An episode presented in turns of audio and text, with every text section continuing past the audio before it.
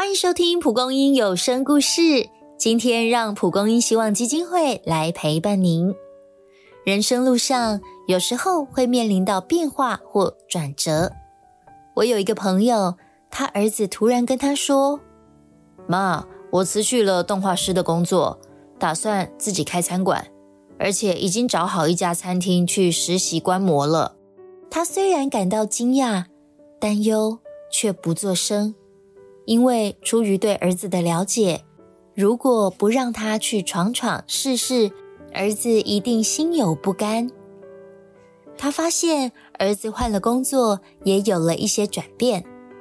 错过晚餐时间回来，儿子会主动问：“还有饭吗？”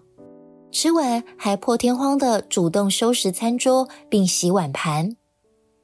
他回想以前帮晚归的儿子留饭。他总是不领情，爱吃不吃的，更遑论收拾清洗碗盘了。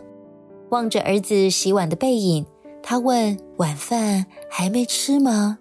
儿子回答：“我知道你一定留饭了。”他感受到在餐厅工作的儿子，因为看见煮一桌饭不容易，因此体会了妈妈的用心与辛苦，还主动分忧解劳。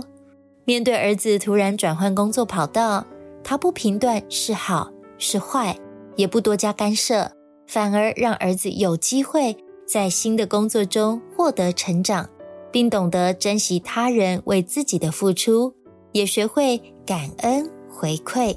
这一段路，他选择缄默陪行，意外的和儿子领略更美的风景。同事的女儿高中面临选组。深知女儿强项在文组，同事却因大学理组科系更多，毕业后出路更广为理由，要女儿选择理组。然而，女儿对数理真的不擅长，学习吃力，成绩一落千丈，人也越来越沉默寡言。同事见状，还想找补习班让女儿去加强。其他有经验的同事赶紧阻止，并分享自家经历。同事终于让女儿转组，中途转到文组。虽然一开始跟不上进度，但很快就迎头赶上，还常常名列前茅呢。看到女儿找回自信，恢复开朗，同事百感交集地说：“当初自以为是对孩子好，差点害了他。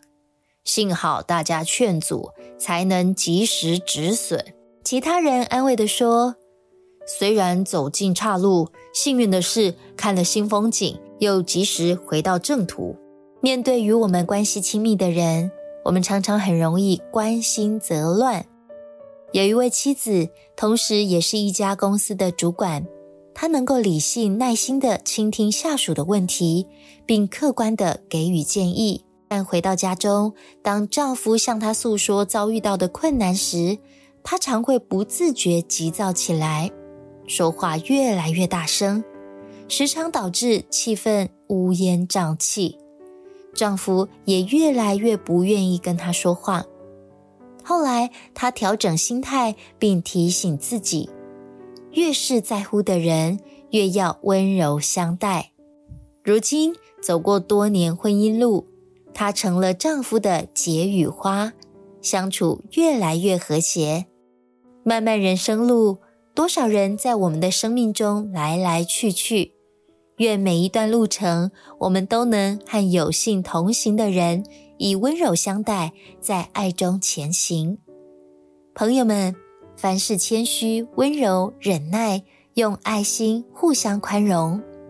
今天的故事就到这里，欢迎在下方留言或到脸书与我们分享互动。以上节目由蒲公英希望基金会制作。记得追踪关注，才不会错过精彩的蒲公英故事哦！也分享给更多人，点亮彼此的心。我们下次见。